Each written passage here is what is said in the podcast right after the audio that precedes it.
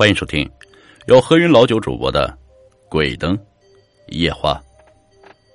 我叫秦飞，今年二十二岁，刚刚大学毕业的他选择在一家打印店做学徒，平时就是跟喷绘师傅打打杂、搞搞卫生什么的，同时呢也能学到些基本的知识。像我这样刚刚步入社会的屌丝，要什么没什么。只能老老实实在那儿做几个月，学点东西再说。由于经济有限，我就在店铺附近租了一个单间。虽说这个单间采光不怎么好，有些阴暗，甚至有些阴森，但它便宜。秦飞没多想，也就租了下来。和往常一样，我早早的出门去上班，在关门的一刹那，吓了一跳。我发现，在门边的墙上满满的是红手印，一股冷风袭来。谁这么缺德，这样来吓我？弄点红油漆就想吓我？不可能！我大声的叫骂着，因为我估摸着这是一场恶作剧。这血手印怎么看也就是红色油漆弄的。叫的这么大声，一是为了给自己定定神，二。是故意叫给那做恶作剧的人听的，不过我骂完之后也无可奈何，只能啊给女房东说了之后看分耍好，于是就去上班了。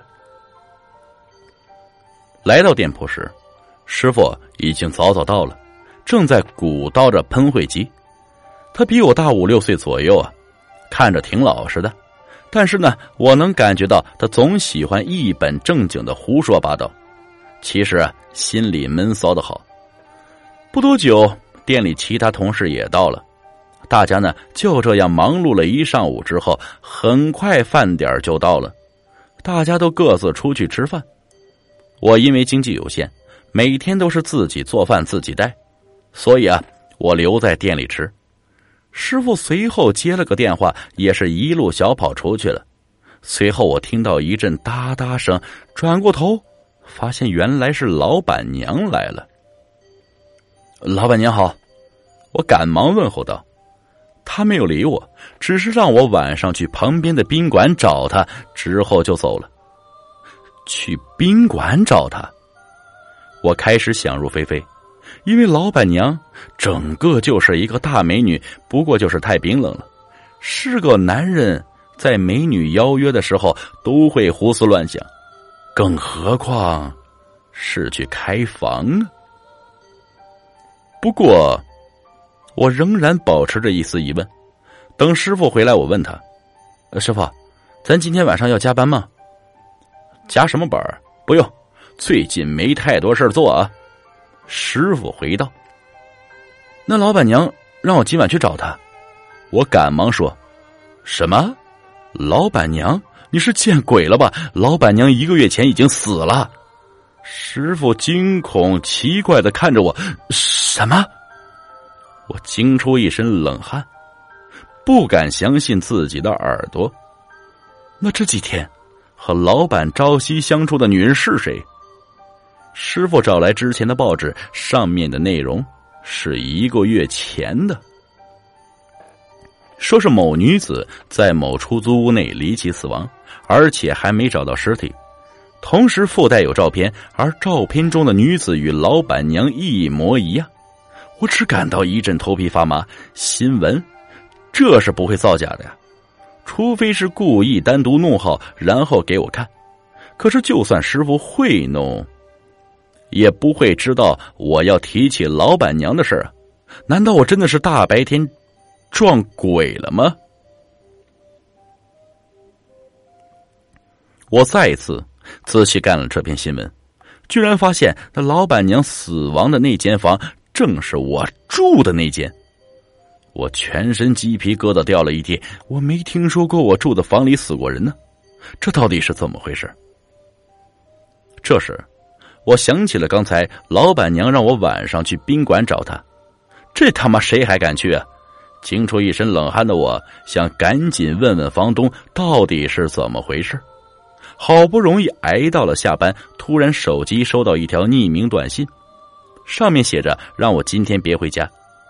稍微平复一点的我，看着这条短信，更是一头雾水，惊恐万分。不管了，肯定是要回家的，总不可能去宾馆见鬼吧？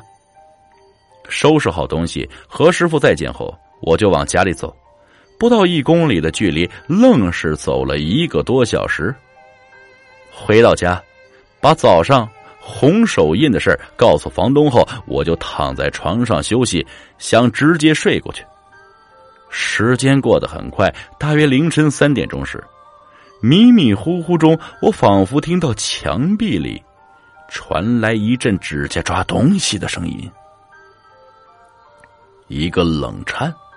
让我瞬间清醒了，同时想起老板娘就是在这间屋里死去的，一阵窒息的恐惧向我袭来。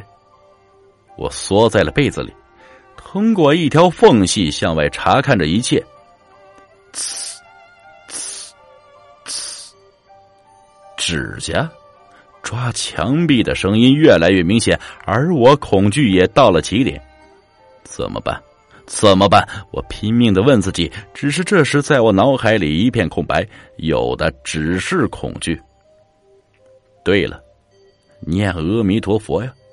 我就这样在心里求完了满天神佛，祈求着漫长的夜晚早点过去。不知是不是真的佛祖慈悲，整夜我就这么安静的睡过去了。第二天。我靠近了昨晚传出声音的那面墙，没有检查出任何异样。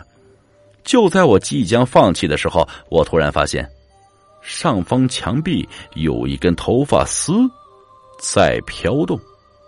出于好奇，我拉了一下，发现这根头发丝是从墙壁里面长出来的。凑近点一看，又有一股莫名的味道从墙里面传了出来。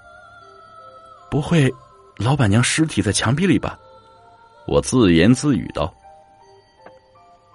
突然，墙壁里又传出了一阵指甲抓墙壁的声音。这突如其来的情况让我措手不及，差点摔下来。我稳住心神，心想：难道这是老板娘对我刚刚的话的感应？这样想着，那阵声音越发清晰，我不敢迟疑。拿了一把榔头就往墙上砸去，手指、手臂、大腿、头颅一个个尸块从墙体里面展现出来，伴随着一股恶臭。我惊吓的说不出话，赶紧拿起手机报了警。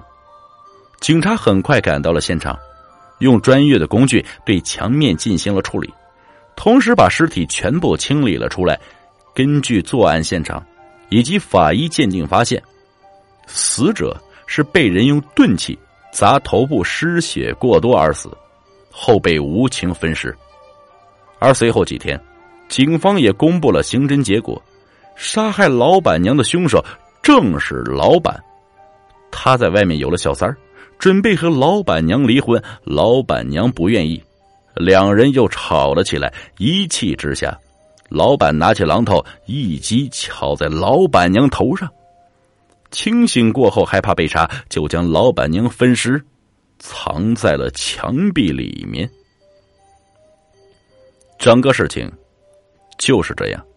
不过，直到后来，我也不明白为什么只有我能看见老板娘，也不明白为什么老板娘那天会叫我去宾馆。难道是想告诉我她的死因？总之，我再也不敢租住在阴暗的单间里。谁知道？那间房里面发生过什么事儿呢？本集故事播讲完毕，感谢各位听众的收听，我们下期再见。